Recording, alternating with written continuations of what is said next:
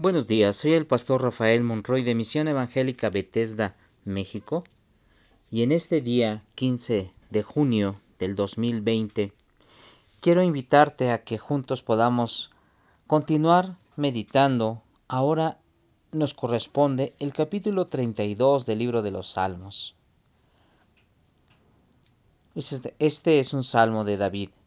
Dice, Bienaventurado aquel cuya transgresión ha sido perdonada y cubierta su pecado. Bienaventurado a quien Jehová no culpa de iniquidad y en cuyo espíritu no hay engaño. Mientras callé, se envejecieron mis huesos en mi gemir todo el día, porque de día y de noche se agravó sobre mí tu mano y se volvió mi verdor en sequedades de verano. Mi pecado te declaré y no encubrí mi iniquidad. Dije, confesaré mis faltas, mis transgresiones a Jehová, y tú perdonaste la maldad de mi pecado. Por eso oraré a ti, como todo santo, en el tiempo en que puedas ser hallado. Ciertamente en la inundación de muchas aguas no llegarán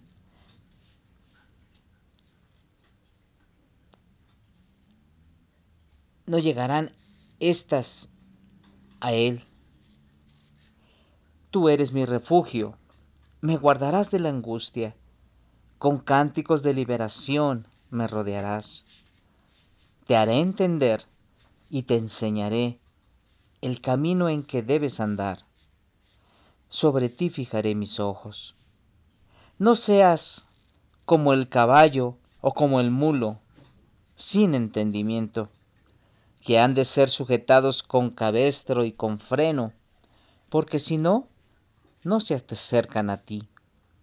Muchos dolores habrá para el impío, mas el que espera en Jehová le rodeará la misericordia. Alégrate en Jehová y gózate, tú que eres justo, y canta con júbilo todos, todos ustedes, los rectos de corazón. En este capítulo 32, David nos está hablando acerca de la dicha, acerca de el gozo que produce el perdón. Y por eso expresa desde el versículo 1, bienaventurado, dichoso tres veces dichoso. Aquel cuya falta, cuya transgresión ha sido perdonada y cubierto su pecado. Pero esta, esta cobertura que, que recibimos sobre nuestro pecado no es una cobertura que nosotros podamos crear. Esto viene de Dios. Esto es algo que recibimos de Dios sobre lo que nosotros hemos fallado, sobre lo que nosotros hemos quebrantado. Este es un regalo de Dios y se llama perdón. Dichoso el hombre a quien Jehová no culpa de iniquidad no culpa de pecado. Dichoso el hombre en cuyo espíritu, en cuya vida no hay mentira, no hay engaño. Pero también en el verso 3, David nos confronta con una condición. Si bien los otros versos anteriores hablan de la dicha de ser perdonado, tenemos que nosotros buscar ese perdón a través de la confesión de nuestras faltas, de nuestras transgresiones, de lo que hemos cometido como pecado. David decía, mientras callé, mientras no confesé mi pecado, ah, mis huesos parece que se envejecieron. Porque yo gemía de día y de noche. Y esto habla de aflicción y de angustia. Pero no es una aflicción y angustia provocada por enfermedad, no es provocado por por una condición, es provocado por el mismo pecado que nosotros abrazamos y no le confesamos a Dios. Porque viene un tormento para nuestra alma. A eso se refiere David.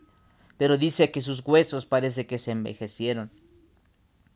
Esto es, el semblante decae. No hay alegría, sino hay tristeza, dolor y amargura por el pecado que abrazamos. Porque de día y de noche se agravó sobre mí tu mano, porque parece que Dios como nos recuerda nuestra falta, parece que Él está grabando sobre nosotros su mano. Pero también dice David, todo aquello que era como un pasto verde, un campo hermoso y lleno de vida, todo eso se volvió en sequedad de verano. Dice en el verso 5, mi pecado te declaré. David llega a la conclusión de que entonces es mejor declararle a Dios su pecado. Y dice, mi pecado te declaré, no te encubrí, no escondí mi pecado, ni mi falta, ni su iniquidad. David dijo, confesaré mis faltas, mis transgresiones a Jehová nuestro Dios. Y entonces se produce algo especial que trae libertad al corazón del ser humano. Y tú perdonaste la maldad de mi pecado. Ayer hablábamos en el mensaje dominical algo respecto al pecado. Y esta verdad es que Dios, cuando le confiesas tu pecado y te apartas, Él toma tu pecado lo echa en lo profundo del mar. Y dice, y jamás, jamás me acordaré de tu pecado. Y si Él es el que puede darnos la libertad o el que puede juzgarnos y condenarnos, y nos dice, yo jamás me acordaré de tus pecados, entonces el Señor dice que nunca más se va a acordar de tus faltas, aquellas que le has entregado y confesado y aquellas de las cuales te has arrepentido. Por eso David podía decir con toda seguridad, y tú perdonaste la maldad de mi pecado. Como consecuencia de haberte entregado y confesado nuestros pecados, Señor, ahora, ahora nosotros podemos orar a ti como santos en el tiempo en que pueda ser hallado. Por eso no te detengas, hermano, de estar buscando y alabando a Dios, de estar reconociéndole y de estar agradeciéndole por el perdón y por la salvación que nos ha dado, ahora mientras pueda ser hallado. Ciertamente, dice David, en la inundación de muchas aguas no llegarán a ti. Porque el Señor es nuestro refugio, Él nos guardará de la angustia. Dios guardará nuestra vida de la angustia, pero con cánticos de liberación nos va a rodear. Con señales de liberación y de perdón y de gracia y de amor nos va a rodear para que tú y yo podamos reconocerle como el auxiliador de nuestra vida, como nuestro pronto auxilio en medio de la tribulación y podamos alabarle y bendecirle y entonces la angustia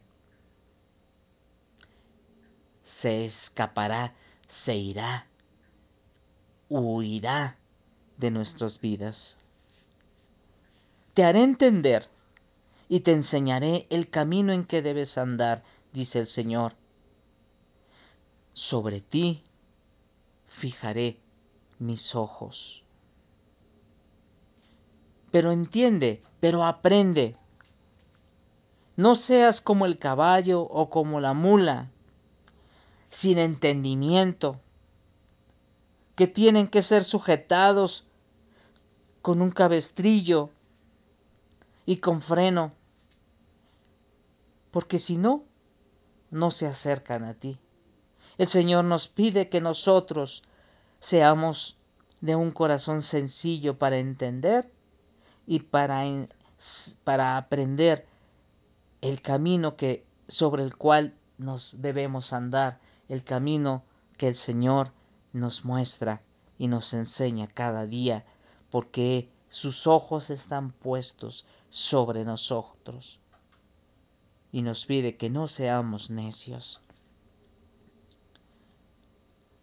Para el impío, no para nosotros sus hijos, para el impío, para aquel que no considere en su camino a Dios, habrá muchos dolores. Pero los que esperamos en el Señor, nos rodeará su misericordia.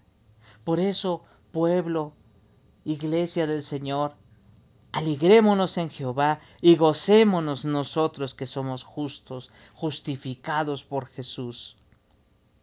Y cantemos con júbilo, todos nosotros los que somos rectos de corazón. Tú y yo somos rectos de corazón porque Jesús nos justificó y Jesús puso en nosotros el deseo también de poder amarle. Por eso necesitamos buscar a Dios en oración. Necesitamos pedirle que nos llene con su Espíritu Santo para que por el poder de su Espíritu Santo nosotros podamos caminar en esa santidad que Él, que Él nos pide. Pero también que podamos nosotros ser usados para bendición de los demás, de su iglesia. Que el Señor te bendiga y que en este día la alabanza,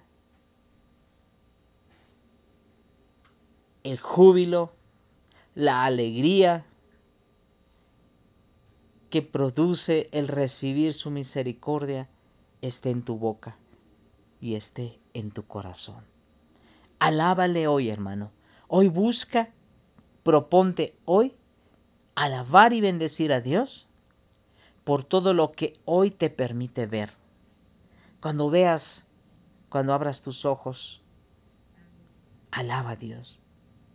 Cuando te asomes a la ventana y veas el cielo, alaba a Dios.